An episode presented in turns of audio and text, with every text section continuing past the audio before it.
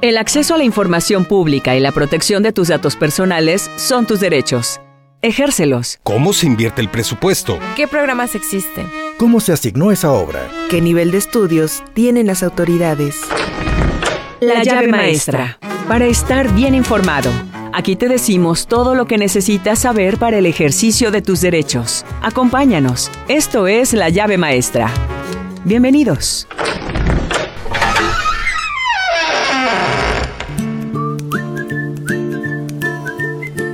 Muy buenas tardes, bienvenidas todas y todos a esta emisión más de La llave maestra. Mi nombre es Leticia Rosado y bueno, hoy voy a estar eh, conduciendo con mi compañero Hugo Garizurieta, compañero de Radio Televisión de Veracruz.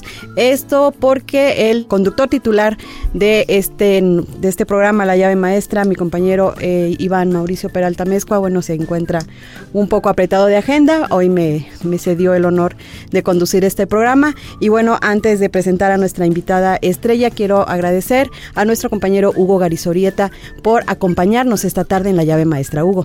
Querida Leti, muchas gracias. No, muy contento de estar aquí, sobre todo en esta apertura de, de, charlar temas importantes, sobre todo cuando se tiene que hablar en la cuestión de buscar eh, justicia, las dependencias que tienen que ver sobre todo con la cuestión anticorrupción.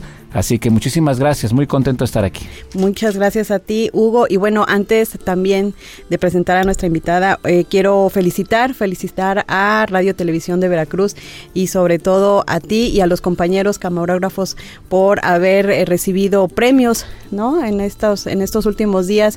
Otra vez eh, Radio Televisión de Veracruz galardonado por su destacable participación en programas y en entrevistas o trabajos periodísticos. Muchísimas gracias. Bueno, pues hago extensivas estas felicitaciones a mi equipo de trabajo, eh, parte del compromiso que tenemos en Radio Televisión de Veracruz por llevar contenidos de calidad y sobre todo eh, bueno, pues eh, de, cultura y estar siempre de la mano con la sociedad. Muchas gracias. Gracias y a ustedes y muchas felicidades a todo el equipo y por supuesto al director Víctor, Víctor Hugo Cisneros. Muchísimas felicidades a todos. Y vamos a entrar en materia, vamos a entrar en materia auditorio. Esta tarde nos acompaña la secretaria técnica de la Secretaría Ejecutiva del Sistema Estatal Anticorrupción, la maestra Paola Adriana Linares Capitanachi. Bienvenida. Muchas gracias, muchas gracias por la invitación, estoy muy contenta. Pues vamos a empezar. Empecemos, vamos a arrancarnos duro y, tupido. Eh, para empezar, para empezar, maestra Paola, eh, ¿qué es qué es el sistema estatal anticorrupción? El sistema estatal anticorrupción es un organismo descentralizado con autonomía técnica y de gestión. Eh, y su objetivo principal es dar apoyo técnico al Comité Coordinador del Sistema Estatal Anticorrupción de Veracruz, que está integrado por autoridades como son eh, Orfis, la Contraloría, el IBAI, eh, el Consejo de la Judicatura, el TEJAV y un eh, grupo de eh, le llamamos CPCs, pero son ciudadanos que participan dentro del sistema estatal anticorrupción. El Comité de Participación Ciudadana se le llama, ¿no? Este, tiene usted un año ya, un año al frente de las actividades de la Secretaría Técnica y Ejecutiva del Sistema Estatal Anticorrupción. ¿Cuáles han sido o cuáles considera usted que son los principales retos o los principales eh, logros de este primer año? Nosotros empezamos ahora sí que desde, desde cero hasta hicimos un cambio del lugar en donde estaba este, situada el sistema estatal anticorrupción y de ahí empezamos, empezamos a trabajar, empezamos a, formar un equipo, a trabajar coordinadamente y eh, nuestro primer este, pues meta era la difusión y el trabajo de nuestra política estatal anticorrupción, que son una serie de, estrategias que se plasmaron en un compendio eh, de, documentos en los cuales se les hacía este, la coordinación con los entes para que ellos realizaran acciones para combatir la corrupción en, dentro del sistema. Pues son 365 días, pongámosle, que ha sido eh, una labor muy ardua, por supuesto. Yo siempre he pensado que eh, en el tema de las dependencias, de los organismos que tienen que ver mucho con la cuestión de la impartición de justicia, con la cuestión de la corrupción, hay un concepto clave en ese sentido, que es la credibilidad. Eh, porque por muchos años, sin señalar a, nadie, ha sido como que la constante de las acciones que se están haciendo en ese sentido. ¿Cómo trabajar el concepto de la credibilidad? ¿Cómo darle confianza a los ciudadanos de que, bueno, la dependencia está trabajando en ese sentido?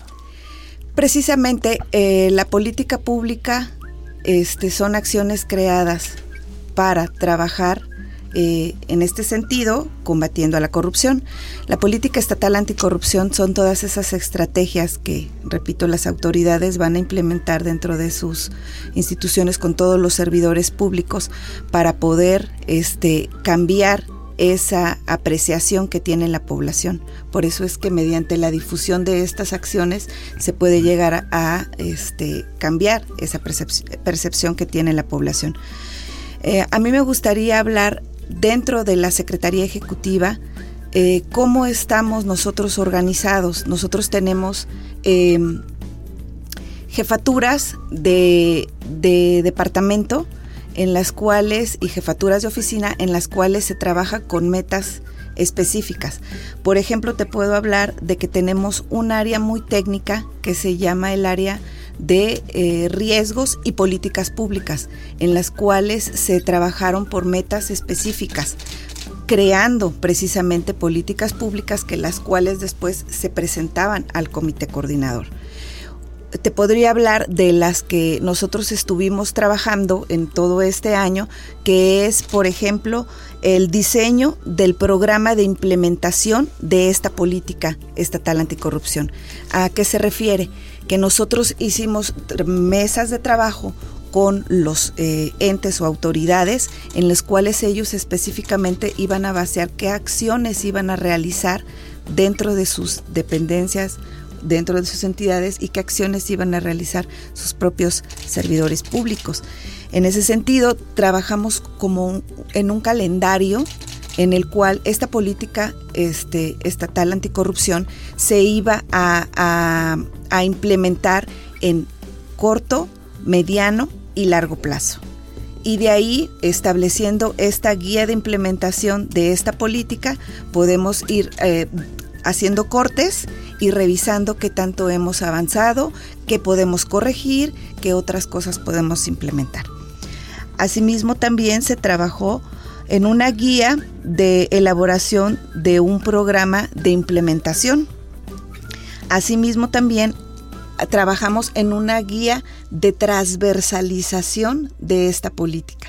¿Qué quiere decir? Nosotros somos muy respetuosos de los derechos humanos porque estamos muy conscientes de que eh, la corrupción afecta a los derechos humanos, los viola, los lastima, minimiza todos estos derechos que nosotros tenemos como, como ciudadanos, como personas, eh, como trabajadores. Este, yo siempre hago el, el, comentario de que hasta, hasta un, un, bache en una calle es, es corrupción.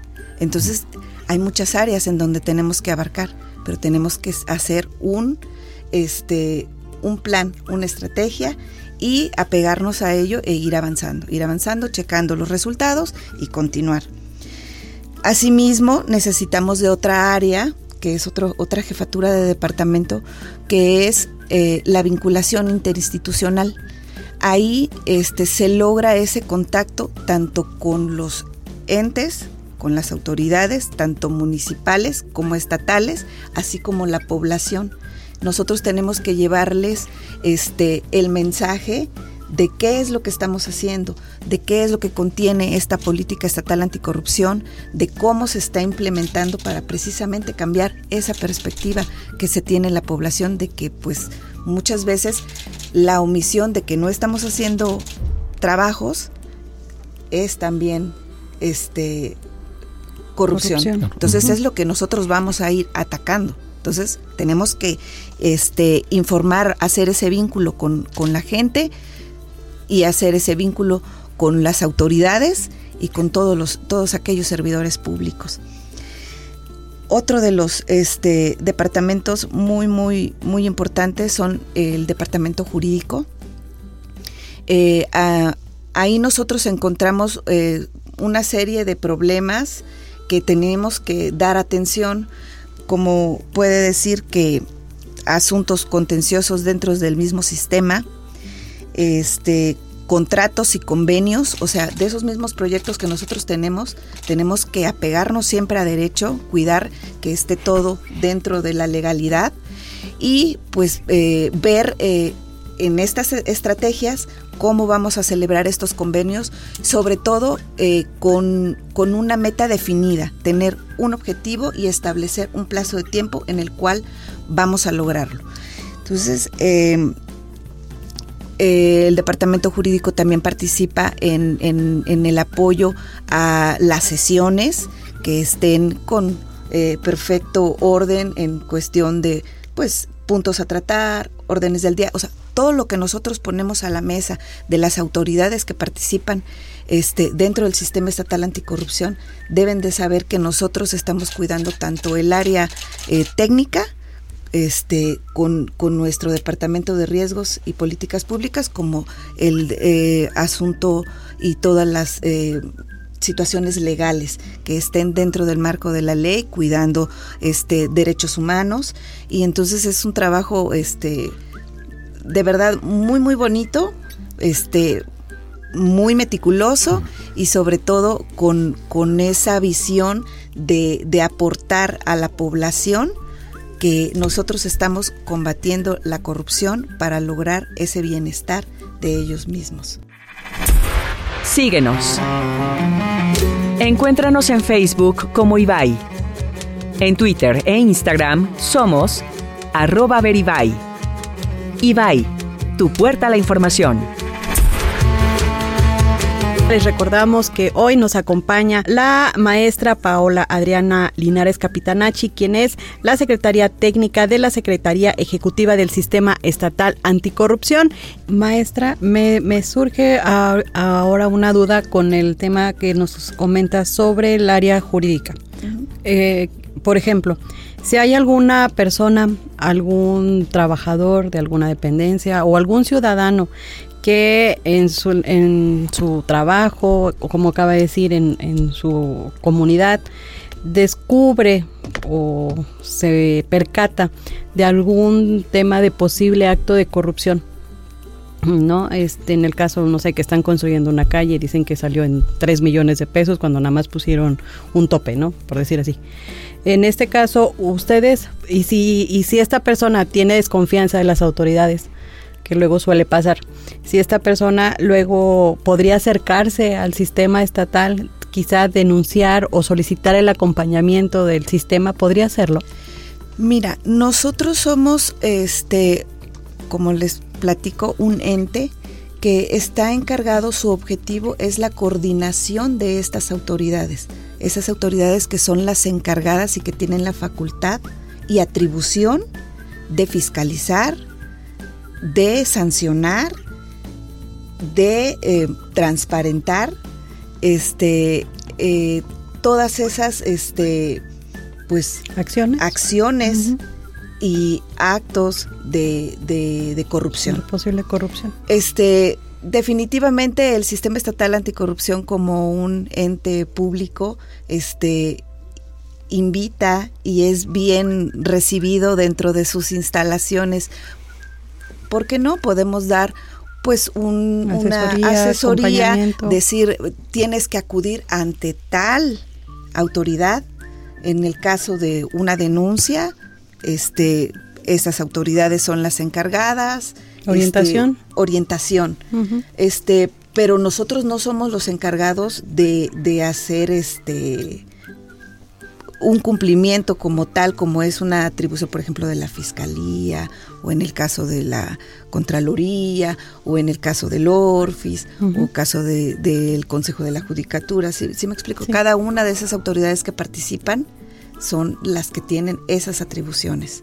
Otra de las, de las, de las eh, atribuciones. que tenemos dentro del SEA y obligaciones también es la plataforma digital. Ahí es un departamento, una jefatura que este que, que me emociona mucho platicar todo lo que se ha trabajado.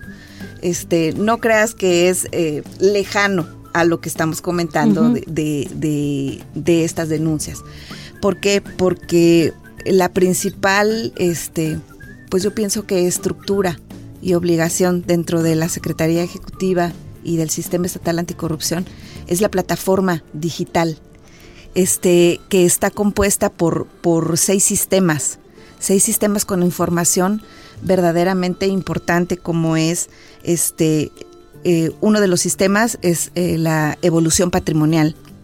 Otro de los sistemas es eh, servidores públicos, que información que habla sobre las contrataciones y los requisitos para contratarlos, o sea, que esos servidores públicos, este, cómo, cómo están, este, actual, actualmente en, en su, este, desarrollo. El siguiente módulo eh, es el de servidores públicos y particulares sancionados.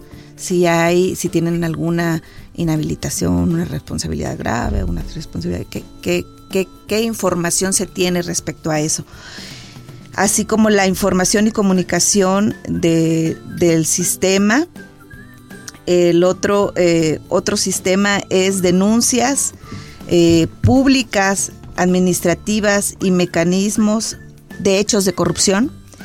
Y el último es el sistema de información pública de contrataciones. ¿Por qué voy a, esto? Este sistema, este, estos, estos sistemas eh, es el, la interconexión de la información del Estado que se va al sistema nacional anticorrupción esa información este, nos sirve a, los servidores públicos, por ejemplo, en una contratación, saber si tiene alguna inhabilitación el servidor público que, vas a, contratar. Y si se hace a nivel nacional, pues puedes tener esa información de todo el Estado, de todo el país. ¿Y está a la vista de todos? Así es, lo pueden consultar y pues sobre todo pues para cuando se hacen ese tipo de contrataciones tener esa información es muy muy importante para no caer también en contrataciones indebidas. Pero dentro del sistema la forma en la que nosotros este pues pudimos conseguirlo fue eh, mediante el trabajo de un equipo de jóvenes pero también por medio de un contrato, un convenio, perdón, un convenio que se hizo con el Tecnológico de Jalapa. aprovecho a agradecer al, doctor eh, Walter Luis Sainz, este, que, que muy amablemente nos dio la, las facilidades y, pudo llevar a cabo un con, con, todos con todo su equipo este este, de ingenieros ahí dentro, del, de, dentro del, de las aulas eh, llevó a cabo un, un concurso con jóvenes que estuvieran interesados en el desarrollo de estos sistemas que pudieran apoyarnos.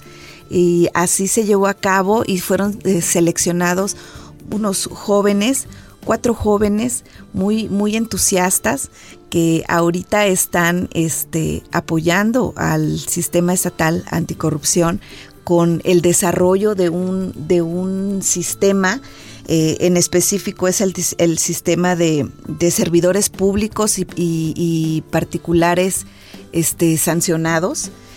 Eh, el cual es un, un, verdadero este, logro y, estoy muy, muy agradecida con ellos porque están aportando a Veracruz y ayudándonos a aportar a Veracruz un, un, sistema, una plataforma de información muy, muy importante.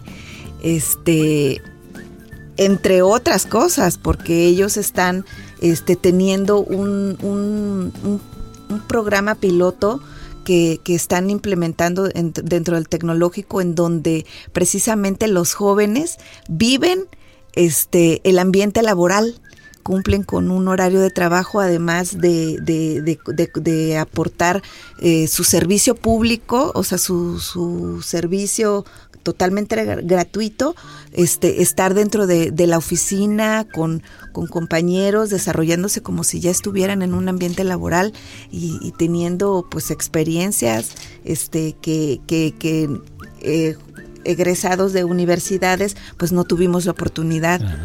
salimos este, sin conocer cómo verdaderamente es el ambiente laboral.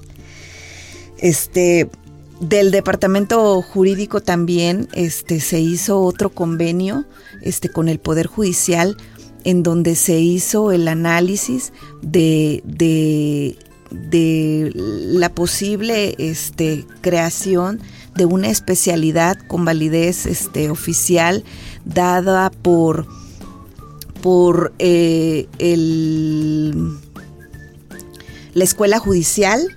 Ahí se va a desarrollar este, de verdad es también un logro y una satisfacción poder decir que, que, de ese convenio, producto de ese convenio con el Consejo de la Judicatura, con la magistrada, ex magistrada presidenta Isabel Inés y ahora con la nueva este, magistrada presidenta Lisbeth, este, eh, esa cercanía, ese contacto, esa excelente este, ganas de aportar.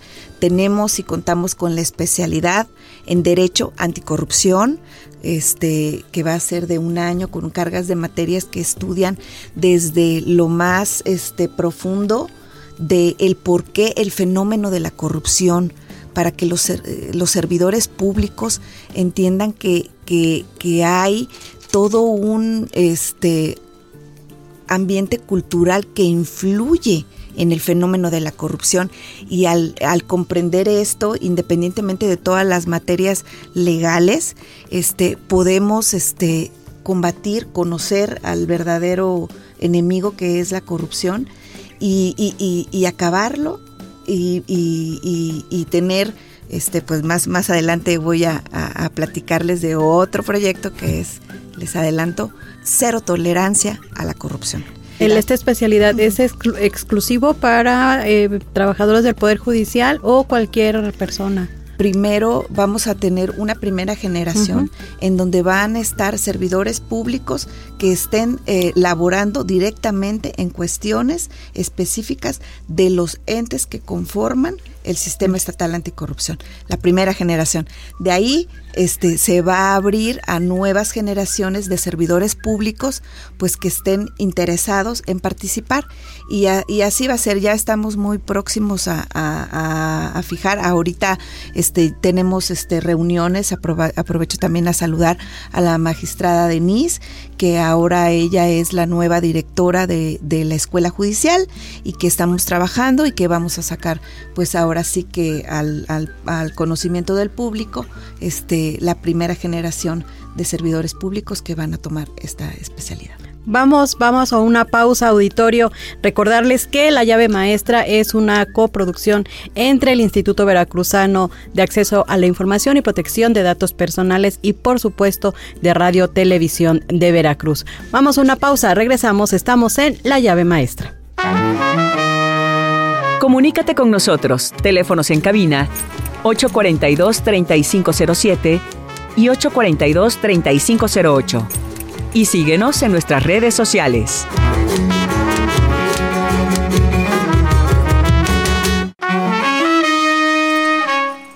Regresamos. Esto es La llave maestra.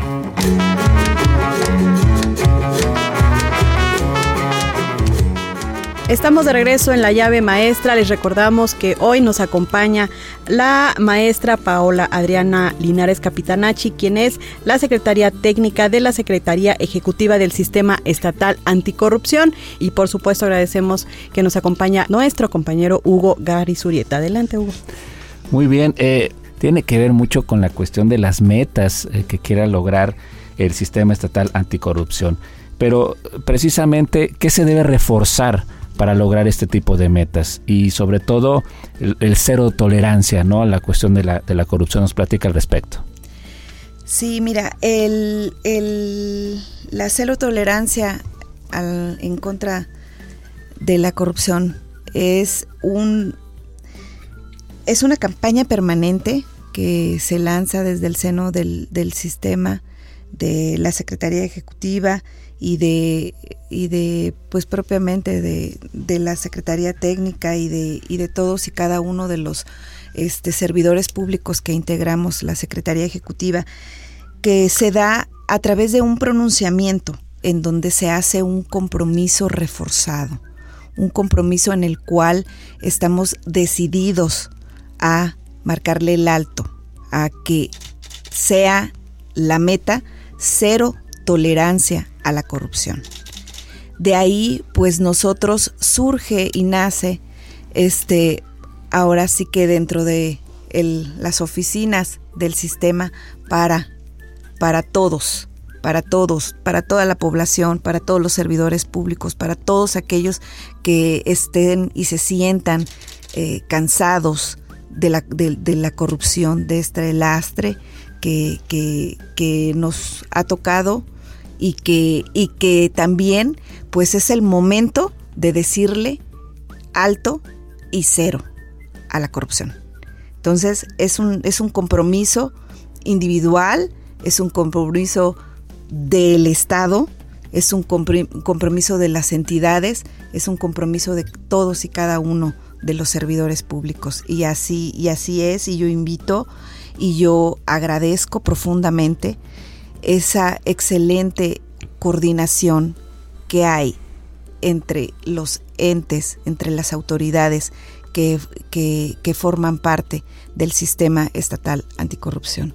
Maestra, ¿cuál sería la meta o el compromiso de eh, la Secretaría Técnica de la Secretaría Ejecutiva para el 2023?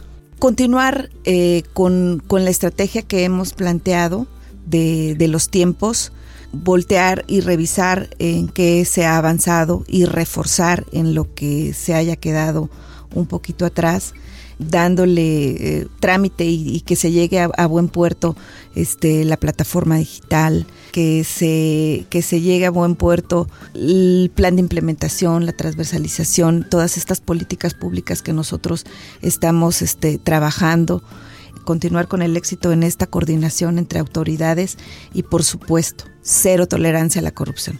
Ese es el, el mayor de los de las metas que nos hemos fijado. Sí se ha visto que se debe de poner, digo, por este año de experiencia, eh, reforzar alguna algún área específica, por ejemplo, el tema de capacitación. Eh, ¿sí, ¿Sí lo han vislumbrado en ese sentido para este nuevo año? Sí, claro que sí. Este, nosotros ahorita estamos este, teniendo y, y, otro de los productos que se logró en, en, el Departamento de Riesgos y Políticas Públicas es precisamente la, eh, la gestión de riesgos de corrupción. Asimismo, ese es un curso en el cual nosotros aparte damos acompañamiento, en donde este, se establecen los posibles este, factores y las posibles este, situaciones que pudieran darse para la prevención de hechos de corrupción. O sea, nosotros no, no nos vamos a, atacar el resultado, sino nosotros vamos de la raíz. Vemos en dónde es posible que haya debilidades para que se cometan actos de corrupción y hacer las medidas y estrategias este, firmes para combatirla, este, atenuarla eliminarla y ver mediante este acompañamiento cómo va evolucionando y de ahí ponerle un cero, una cero tolerancia. Ya la ley contempla eh, que haya sanciones incluso de cárcel, ¿no? Para las personas que cometan actos de corrupción. Pues sí, hay, hay varias, este, eh, van desde faltas graves, faltas no graves, pues la corrupción de hecho pues ya se considera un delito grave.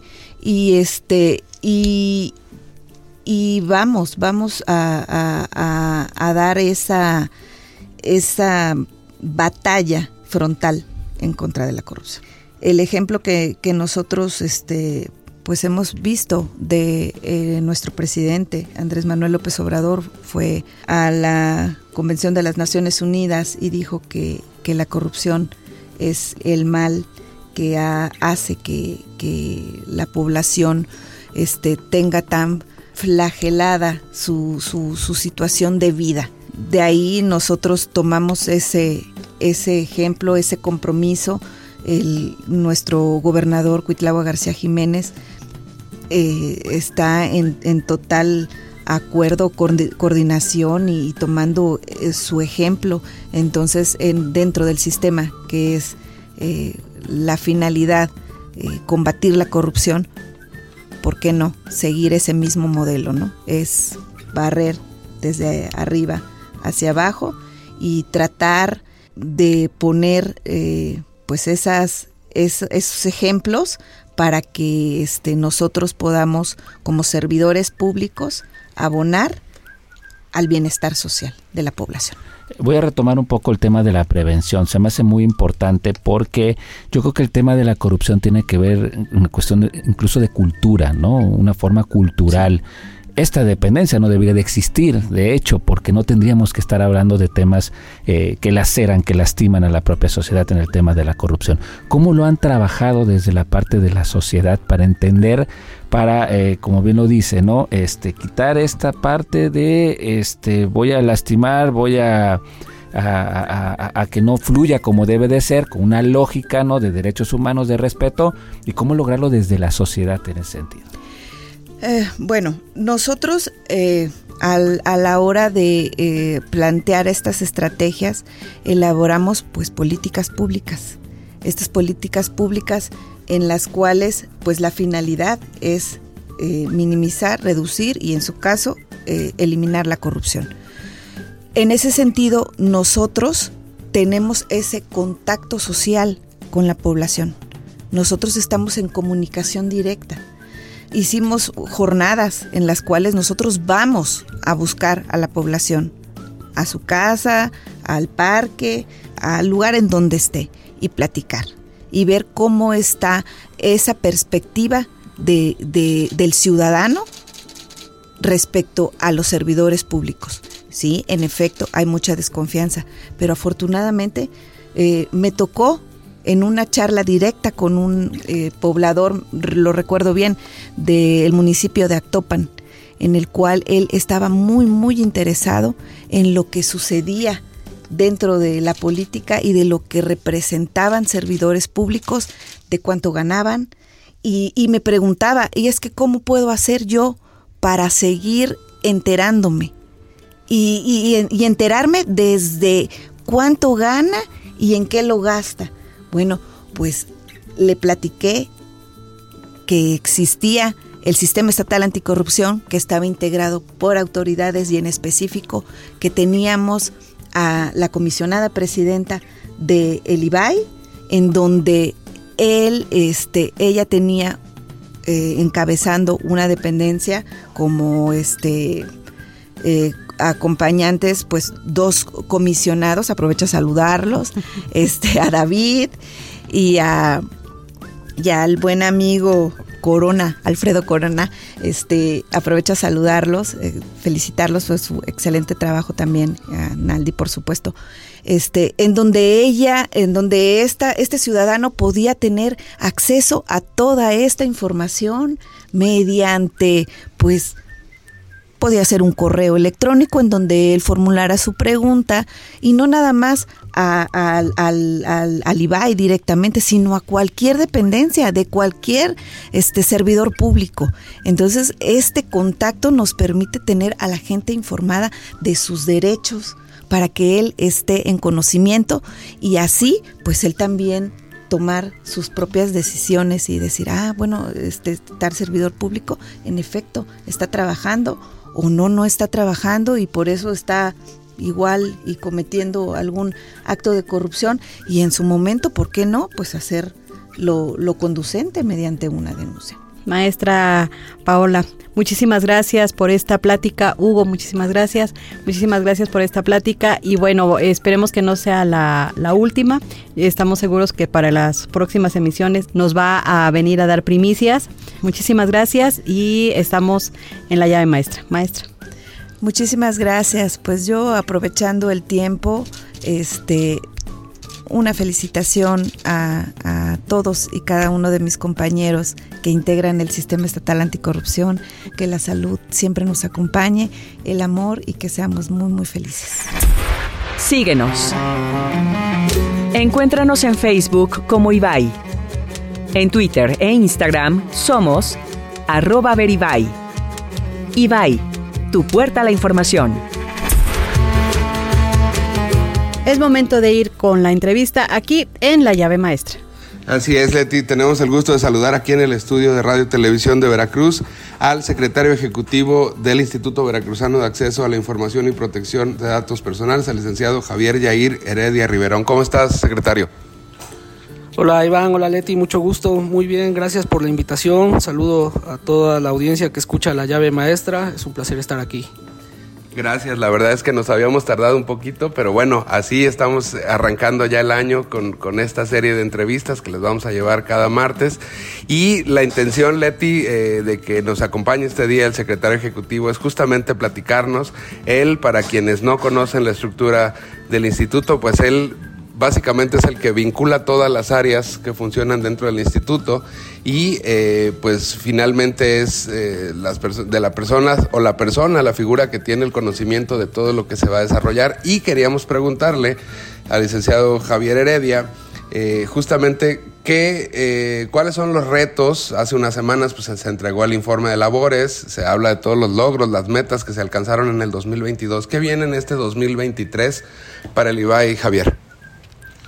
Sí, bueno, eh, como bien dices, eh, el mes pasado se entregó el informe de labores, yo le digo más informe de resultados porque, como lo he comentado en cada foro, cada reunión que tengo la posibilidad, eh, afortunadamente con la bajo el liderazgo de la comisionada Naldi y con la ayuda de quienes integran el pleno, del comisionado Alfredo y del comisionado David, logramos cumplir todos los objetivos y todas las metas que nos habíamos propuesto para el 2022 y ahorita pues estamos iniciando el 2023 con, con mucho ánimo. Entre los retos que tenemos pues es transitar hacia la firma electrónica, que eso nos va a permitir eh, concluir esta etapa de eh, los medios eh, electrónicos que estamos utilizando en el IBAI, el SICOM, SIGEMI, eh, tratar de llegar al punto en el que ya no tengamos que realizar ninguna impresión, entonces eso es uno de los retos para este 2023. Y bueno, entre otros de los retos, pues es continuar con esta viabilidad tanto jurisdiccional y administrativa que se le ha venido dando al IBAI desde que inició la comisionada Naldi su gestión en el 2020. Ahorita pues prácticamente ya estamos en la etapa final, aunque estamos iniciando el año, eh, este año seguramente va a haber una transición y vamos a entregar buenos resultados. Entonces ahorita en enero estamos iniciando con todo. Yo te quisiera preguntar, eh, ahorita en enero pues también es, un, es una fecha o, es un mes que pues empieza con, con una carga importante de trabajo sí para el IBAI, pero también para el resto de los 393 sujetos obligados, 94 con el IBAI. Eh, eh, tienen que hacer eh, algunas, algunos trámites, algunas cargas de información como lo marca la ley, si nos pudieras platicar un poquito al respecto. Así es, ahorita en enero los sujetos obligados que integran el padrón que tenemos aquí en el instituto pues tienen que entregar los informes semestrales de rubros temáticos, el informe anual de datos personales, el informe semestral de solicitudes de información y en enero deben de hacer la carga en la Plataforma Nacional de Transparencia y en su portal de Internet de las obligaciones que señala la ley local de la materia. Aquí destacar y hacer énfasis para los sujetos obligados que nos escuchan que muchas veces o, hemos advertido que en algunos casos, eh, pues sí, en algunos casos, eh, cargan la información en la PNT, pero no la cargan en su portal de internet. Aquí la recomendación, de manera muy respetuosa, es que verifiquen que esté cargada eh, tanto en el portal como en la PNT. Esto se debió porque en algún momento quienes integraban el anterior pleno sacaron un acuerdo donde decía que se podía cumplir con uno de los dos. Sin embargo, pues esto era contrario a la ley. Cuando llega el actual pleno echa abajo ese acuerdo y por lo tanto eh, se vuelve obligatorio o vinculante que, que tenga tengan la información tanto en el portal como en la PNT. Y esto es muy importante porque es darle certeza a la ciudadanía. La misma información que va a estar en el portal va a estar en la PNT y así tienen la discrecionalidad o la opción de consultar lo que mejor les parezca.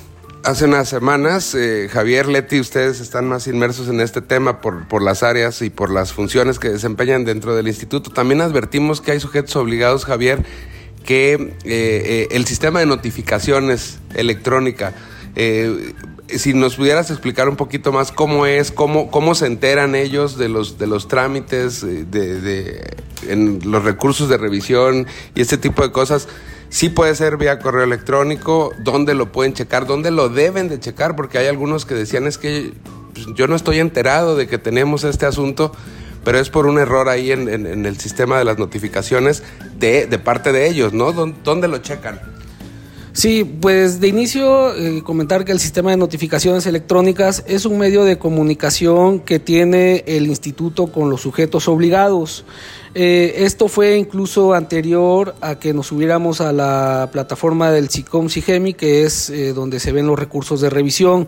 Sin embargo, esto no quiere decir que cuando nos subimos al SIGEMI el sistema de notificaciones lo hayamos dejado de funcionar, al contrario, el CIGEMI y el SICOM, que es el sistema de medios de impugnación y el sistema de comunicación entre organismos, únicamente sirve para los recursos de revisión o es el medio de comunicación para el recurso de revisión entre recurrente y sujeto obligado e Sin embargo, el sistema de notificaciones, ahí les enviamos información útil, información necesaria y también les hacemos notificaciones de los propios procedimientos. Aquí la recomendación para los sujetos obligados es que tengan actualizadas sus contraseñas, que tengan actualizados sus nombramientos. Eh, en caso de que tuvieran alguna duda, pues se les invita a acercarse a la Dirección de Capacitación y Vinculación, en donde les podrán dar, les podrán dar una asesoría amplia y certera de qué medidas deben de tomar para garantizar el acceso al sistema de notificaciones electrónicas. Secretario, yo quiero preguntarte sobre qué pasa cuando los sujetos obligados no llegan a cumplir con alguno de estos este, tres importantes, cuatro importantes em, actividades que deben de realizar al iniciar el año, que es su carga de las obligaciones de transparencia, sus reportes de informes semestrales de solicitudes y de rubros temáticos y también sobre el anual de datos personales. ¿Qué pasa si no lo llegan a encontrar? Sí, bueno, eh, pues de inicio todas estas, estas cuatro actividades que deben realizar pues son mandatos de ley, es decir, es una obligación vinculante, no queda a discreción o opción del sujeto obligado. Por lo tanto, en caso de, incumplimiento, pues eh, se inician los procedimientos que señala la ley de la materia, eh, en este caso se pueden aperturar las medidas de apremio, que son los mecanismos que tiene el instituto para hacer cumplir las determinaciones y para hacer cumplir la observancia de la ley. ¿Qué significan estas medidas de apremio? Que pueden ir desde una amonestación pública hasta una multa.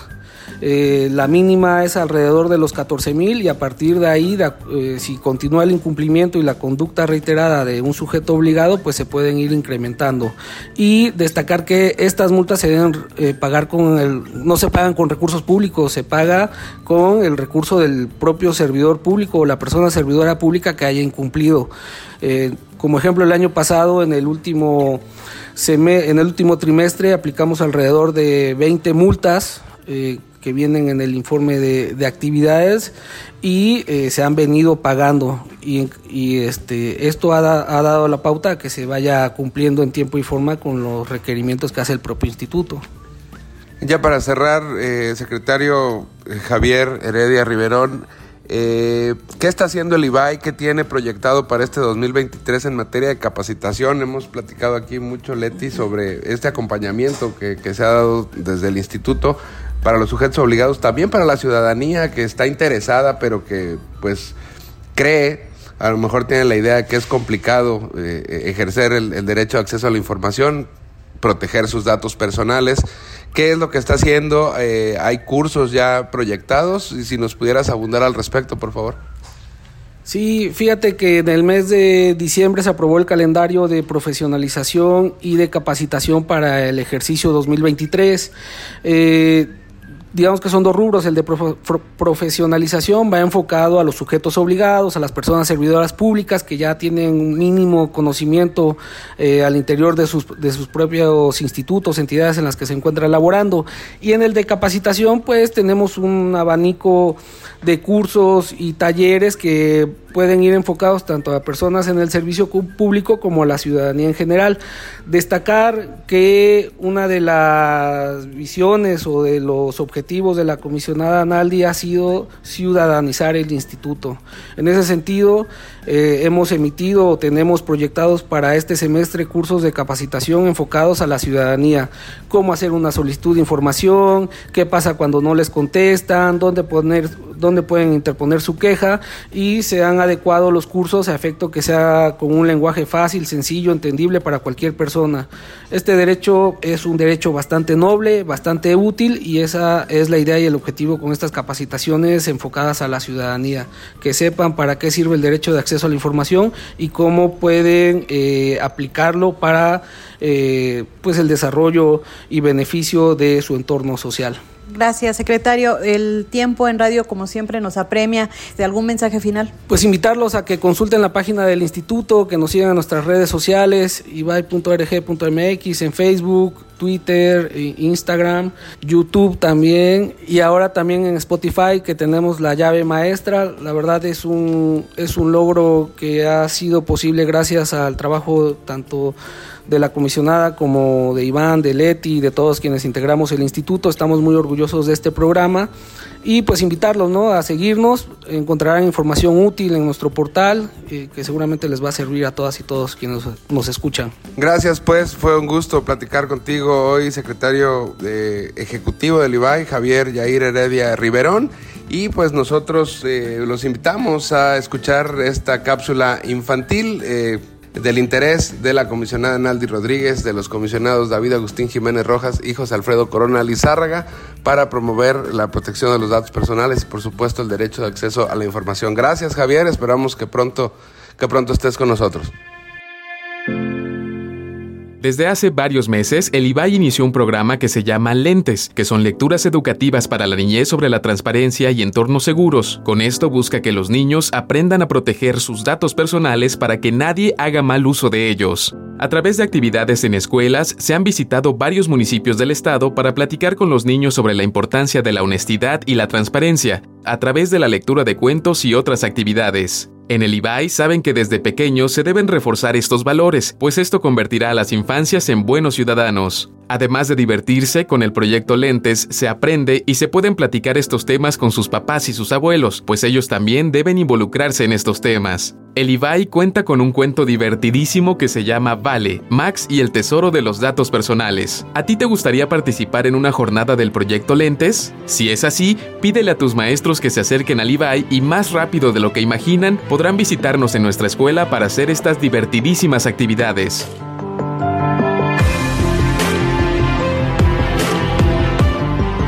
Interesante la cápsula de esta tarde, Hugo. Y bueno, eh, ya con esto damos por concluida esta emisión más de la llave maestra. ¿Alguna conclusión sobre la entrevista que tuvimos con la secretaria técnica de la Secretaría Ejecutiva del Sistema Estatal Anticorrupción, la maestra Adriana Paula? La verdad es que mucho aprendizaje, mucho aprendizaje en el tema de, la, corrupción, pero evitar ¿no? la, la situación de la prevención culturalmente y sobre todo en este país cuando hablamos en el tema de la de la corrupción, pues eh, nos vamos a pasajes históricos que nos han lacerado, nos han lastimado como sociedad, pero existen estos, estos organismos que están haciendo políticas públicas muy interesantes y sobre todo que va de la mano de la propia sociedad, que la cobijan en, ese sentido, que hay una interacción, un feedback, una retroalimentación en ese sentido muy propio de lo que requiere el ciudadano, ser escuchado. Y creo que se está haciendo un trabajo muy interesante, muy importante en la constitución ya de políticas públicas que requiere esta entidad en, todos los sentidos. Porque creo que si hay una base importante que se debe de seguir, sin lugar a dudas es la credibilidad y la confianza que deben de ser, que deben dar las instituciones a los propios ciudadanos. Enhorabuena en lo que están haciendo y por supuesto agrego ahí eh, esta parte de un agradecimiento por conocer más allá de lo que a lo mejor lo vemos como una institución, como un inmueble, pero que adentro se está haciendo muchísimas cosas en temas que a veces no sabemos, pero qué bueno que existan también esta, esta apertura para conocer aún más de esta institución. Muchísimas gracias a nuestro compañero Hugo Garizurieta y con esto finalizamos una emisión más de La llave maestra. Mi nombre es Leticia Rosado y nos escuchamos el próximo martes. Gracias por sintonizarnos. Nos escuchamos la próxima semana en una nueva emisión de La llave maestra. El acceso a la información pública y la protección de tus datos personales son tus derechos. Ejércelos.